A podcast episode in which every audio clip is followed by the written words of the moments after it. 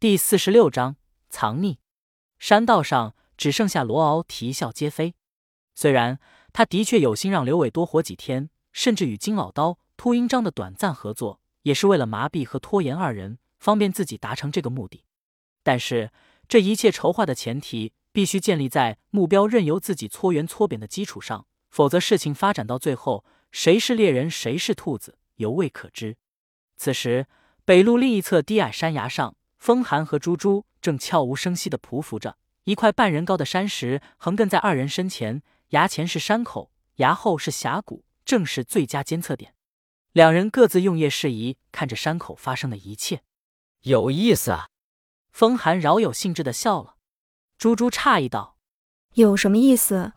一个面对猎物却不想狩猎的猎人，你说是不是很有意思？不想狩猎的猎人，你说的是罗敖吗？”他明明开枪了，而且还出手偷袭，得亏可怜虫身手不错，运气也不差，才躲过去了。你这么想，是因为不了解罗敖。我仔细盘过东周黑道好手的底细，虽然他和金老刀、秃鹰章并列前茅，但综合实力远在二人之上，尤其是个人阅历，很有意思。猪猪调转业事宜，朝峡谷方向瞭望。听你说的耳朵都起茧了。三个人的案底，尽管罗敖最少，但罪名却是最重的。差点因为谋杀罪被判终身监禁吗？风寒看着夜视仪里正在清场的罗敖，说道：“他和秃鹰章都有入伍记录，但他从不跟外人说起，这一点不像后者，老是标榜特种部队的出身。他曾经服役于联邦海军陆战队，拿过精英勋章，而让他背负罪名的三条人命，都是该死的人。后来因为被通缉，才开始混迹黑道，直到周家帮他打赢官司。”他才成了周子昂的保镖，报恩的意味很浓。我算是听出来了，风寒哥哥，你还挺欣赏他。这不是欣赏，是分析。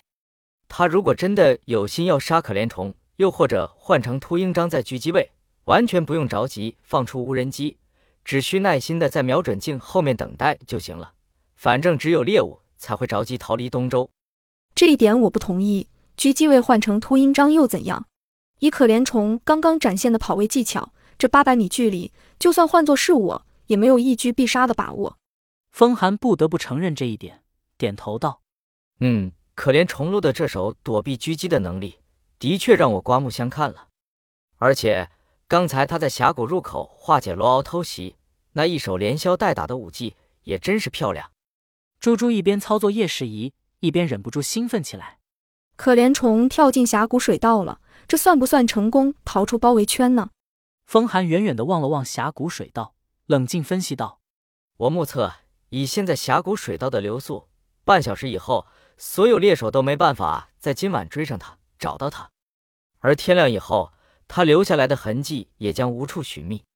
只要明天不被卫星发现行踪，他起码有超过二十四小时的安全时间。这正是我们拿回岩镜的最好时机。”风寒淡淡一笑，充满信心。猪猪并不答话，仍是不停拨弄夜视仪的录放功能，表情兴奋异常。风寒看出古怪，问道：“你在干什么？”他刚刚跳进水道的过程被我用夜视仪录下来了。你录这个干什么？猪猪一脸的色道：“现在网上很多赌盘口的买家出大价钱买可怜虫的视频，哈哈，正好赚点外快，免得老是被你和爷爷克扣家用。”风寒哭笑不得，无可奈何，摇头一叹，抬眼望天，禁不住心中惊讶，感叹了一声。夜色中，原本遮住星空的云层竟散开了，漫天星斗横亘长空。东原大峡谷静谧又神秘。跳进水道前，刘伟卸下背包顶在了头上。虽然睡袋外包看起来有防水功能，但总归要小心一点。更何况还有怕水的老毒必须照顾。他选择了最省力的仰泳姿势，借着水流奔涌的速度，很快离开了红军岭范围。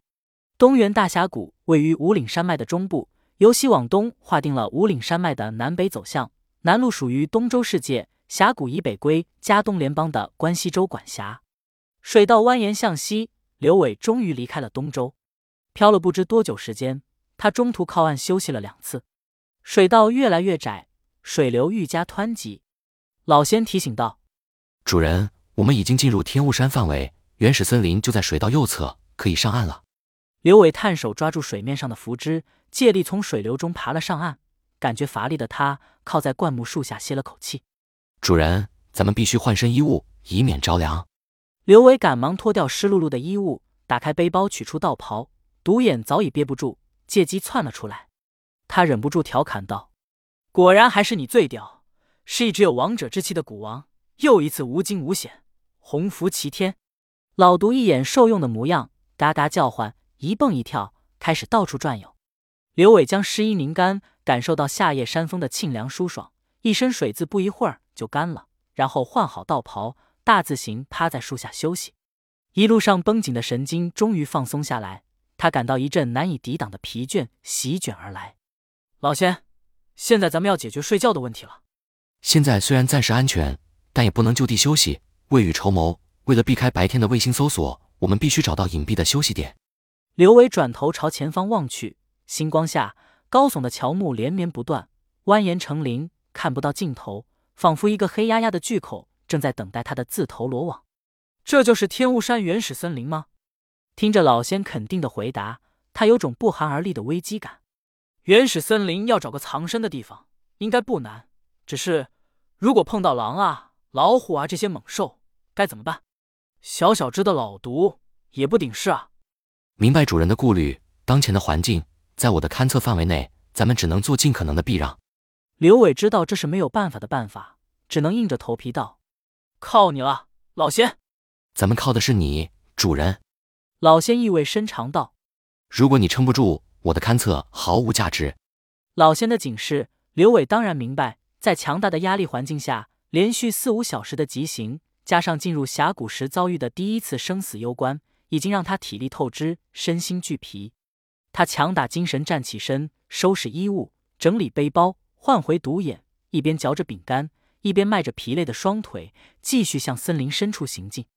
就这样，靠着老仙的勘测和独眼的守护，刘伟一步一步深入原始森林中，并且顺利找到第一个栖身之所，位于一处山坡上的半人高石洼。石洼不深，堪堪四个人的长度，只要弄块石头堵住口子，已经足够安全的睡个好觉了。刘伟不敢大意。让独眼先进里面转悠一圈，果然驱赶出一堆蛇虫，看得他一阵发毛，心想幸亏有老毒，要不然手动去拨弄这些玩意，想想都毛骨悚然。将石洼清理干净，再移来石块挡住洼口，他打着哈欠，拿出睡袋，迫不及待的笔直躺好。靠你了，王者之气！刘伟无比信任的拍了拍独眼的大肉前，头一歪，便昏昏睡死过去。循着峡谷水道奔流的方向。风寒和猪猪在山道上走了大半个小时，直到离开东周世界。一路上，两人遭遇了两波赏金猎手。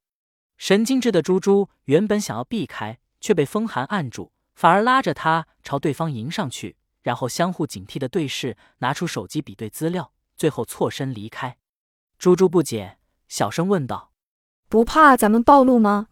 风寒笑道：“东周来这么多人，也不差咱们俩。”再说了，赚赏金嘛，又不丢人。你刚刚那条视频拿了多少？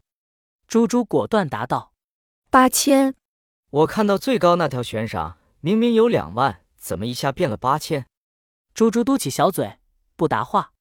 按照我跟你爷爷定的佣工协议，这两万的百分之六十要入我的账。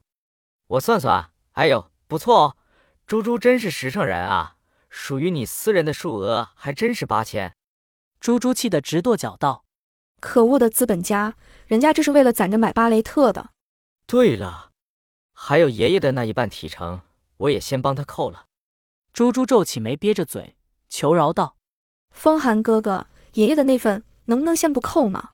你不说，他老人家也不知道呀。”风寒明显不接茬，观望着峡谷的水道位置，指了指前方的山坳：“我们今晚就在这里休息。”猪猪哦了一声。没好气道：“无所谓，反正也睡不了多久了。你要不困就先警戒，等我睡好了再到你。一直到明天晚上，有大把时间，不着急。”什么嘛，整个白天都睡觉吗？通缉令一出来，白天到处都是警察，咱们没必要凑这个热闹。而且直升机巡逻加上卫星搜索，可怜虫也不敢露头。昼伏夜出是唯一自保之法。哎，真可怜。如果窝在五岭大山里面，昼伏夜出，就算不会被人找到，那么多野兽豺狼也很危险呀。比起野兽，人心更可怕。就在十分钟前，你的视频被买家放上网，网上的盘口被赌徒们疯狂投注，数额瞬间暴涨，已经突破了周子昂的悬赏。风寒禁不住叹口气，猪猪担忧道：“那黑榜杀手会出现吗？”以现在的情况来看，只是时间早晚和来人是谁的问题。为减少所有不必要的麻烦，咱们明晚动手。说完，风寒走入山坳，开始寻找隐秘位置搭帐篷。猪猪则时机前至外围附近，负责安保巡视。